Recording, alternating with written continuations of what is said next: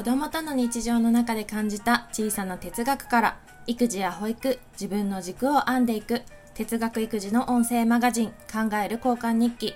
2児の母で保育士のさやっきーがお送りします。皆様今日はいかがお過ごしですか？えー、っと今日はですね娘のね一言からすっごく勉強させられたという お話をねしていきたいと思います。でどんな話かっていうと家庭を大切にすると豊かな心を持つことにつながるっていうお話をねしていきたいと思います。家庭っていうのはそれまでの家庭ってことね。でねなんか結構言われるじゃないですか。結果よりも家庭が大事だよみたいなこととか、まあ、子育てに限らず大人のね世界でも、まあ、家庭よりもあ結果よりもね家庭を重視したいよねみたいなことって結構耳にすると思うんですよ。で私もねそうだなと思っているんですけどじゃあ家庭を大切にするってどういうことなんだろうっていうことをね考えるわけですよ。でこれはね別にあのー答えが私自身出ていないしずっと考え続け考え続けている 問いでもあるんですがで私が今ここまで考えて今からお話しすることが正解でも別にないしね皆さんそれぞれの中に答えがあると思うんですがそのね家庭を大切にするってどういうことなんだろうなっていうことをね考えてるわけなんですよ。でそんな中あの小学校2年生の私のね娘がパッと言った一言がめっちゃ勉強になりますって思って。すっごくこの人大事なこと言ってるなってことに気づいたというか娘のね一言からはあって 思ったことがあってでそれにそこその一言から今日はね考えていこうと思ってるんですね。でまあその娘の一言を紹介する前に経緯をお話ししたいと思うんですがえ、ー、とこの間娘の、まあ、小学校のね学習発表会があったんですよ。で今年は、まあ、コロナ禍っていうこともありなんか劇とかなんか歌とかそういうことじゃなくあの街の自分たちが住む街の素敵って思うところを一人一人が見つけてそれを一人一人こう言葉で発表するみたいな一応えっと、2年生3クラスあって3クラス合同の2年生の発表として、えっと、一人一人が、うん、順番に言葉を言うみたいな、えっと、発表会だったんですね。でその時に3クラスね合同でみんな一人一人が言葉を言うからもちろん私も全員がね言葉を言うところを見ているわけなんですがまあ、その3クラスのお友達の中には娘が通ってた保育園で、まあ、一緒だったお友達もいるわけなんですよ。なんか学習参観とかの時参観日の時はあの娘のクラスしか見れないじゃないですか。で、まあ、保育園一緒でクラスが一緒になったお友達は、まあ、見ることができるんだけど保育園一緒だったけどその小学校でクラスがね3クラスになったからあの離れ離れになっちゃったっていうお友達も、まあ、たくさんいるわけね。で、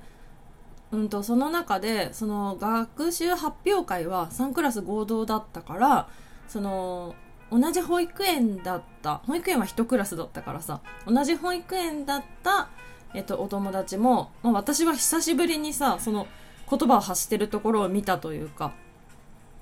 っていう状況だったのね。でその中で、まあ、ビデオとかに撮ってあのお家でもね終わってから帰ってきてから娘と一緒に見たりもしていてでなんかある男の子の話になったんですよでまあその子が A 君としましょう今仮にねでそのあなんでその A 君の話になったんだったかな？なんかあれ？これ誰？みたいな。なんか見たことあるような顔だったけどこんな子いたっけ？みたいな感じでなんか私が多分聞いたのかな。これこれ誰？みたいな。なんかこう何気なく聞いたんですよ。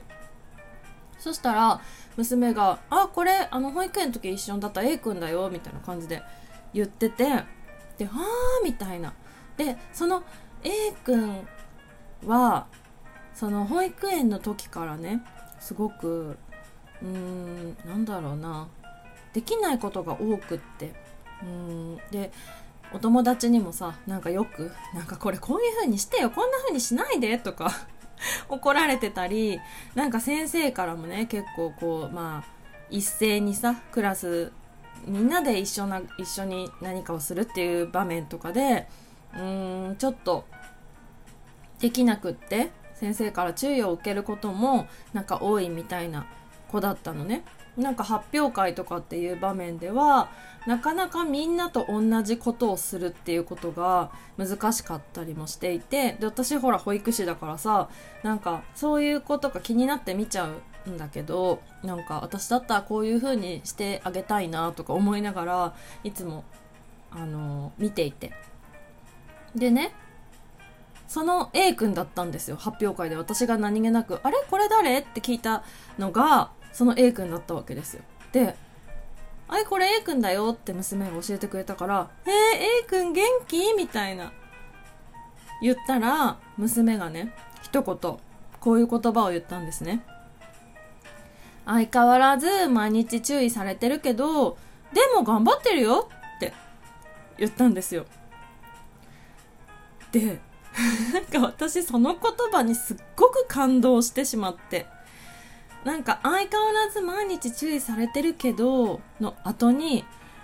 でも頑張ってるよって。なんかその相変わらず毎日注意されてるけどの後になんか結構なんだろう娘の言い方がね誇張する感じででもっていうのがすごく強めに強く強調して言ってたんですよ。なんかでも頑張ってるよっていう。なんか娘はその保育園時代からさ私はあの私のさ性格とかも知ってるから娘は。そんな A 君のことをなんかなんか先生と同じように注意したりとか否定したりとかしないしない人だっていうことをねまあ分かってはいるからそういう相変わらず毎日注意されてるけどでも、うん、ママまで注意しないでよっていうデモじゃなくって。なんて言うんだろうな。なんか注意されてるけどでも頑張ってるよっていうそのデモっていうのがなんかすごくそのデモの中になんだろう。その A 君 A 君の A 君らしさっていうものをすごく尊重しているような気持ちが娘のその言葉から受け取れたんだよね。ですっごく感動したんですよ。ああこの子はすごく育ってる娘のことをね。この子はすごく育ってるな。その結果だけで判断せずに。この子自身が頑張ってるっていうことだけじゃなくどう頑張ってるかとかまでちゃんと見てるからでも頑張ってるよっていうその頑張ってる内容を知ってないとそれ言えないと思うんですよそんな言葉。でそれを聞いた時にああ娘もちゃんと育ってるなって思ったのとあと A 君もねなんか頑張ってるんだな成長してるんだなってことを感じてなんかもう思わずグッときたんですよねその時の言葉に。なんかみんな成長してるんだなって 環境の中でそれぞれの環境の中でみんな頑張ってるんだなと思ってすごくグッときたというのか。でもそっかーって言った後にもう私は言葉が出なくてもう感動しすぎて。ね。なんかね大人もさなんか結果が大事結果があってこそだったりするじゃないですか社会って。結果を出してこそというかさ。なんか何かね例えば1位になった優勝しただとか日本一になっただとかそういうところでさやっぱり、うん、大きく報道されたりしてそこで初めてそれまでの努力がこう特集されたりとかして。そうなんだけどさそうなんだけどさもし結果が出なかったとしても結果がついてこなかったとしてもさそのなんだろうそこまでに頑張ってるその内容とかってさもう誰にも評価されることじゃないしもう自分がすごく頑張ってきたその足跡というか証であってさ。でそれを認めてくれる人がいるというかちゃんと見てくれてる人がいるって。今の場合は A 君の場合は例えば娘とかね。がその何をどう頑張ってるのかっていうところをさ。で結果注意されてるんだよ。結果相変わらず毎日注意されてるんだけど A 君は。でもでも頑張ってるよって。娘がさ明るく言ってくれるようなさそうやって見てくれる人がいる？っていうことがさもう何より自己肯定感につながるだろうしさなんかそれでなんだろうその結果が出てないから自分はダメだじゃなくってこんな風にこういうことをこういう風に頑張ってる自分ってさ思えたらそれってそれだけで幸せだったり幸せを感じることができたりなんか何かやろうって思った時のそのチャレンジ精神チャレンジする心につながったりだとかさ。まあ悔しいっていう気持ちももちろんあると思うし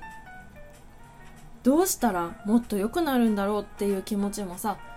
向上心みたいなことねっていうこともあると思うしさ。そういうふうに家庭を大事にできるっていうことは豊かな心っていうものを持つことにつながるなーっていうことをねすっごく感じたんですよ。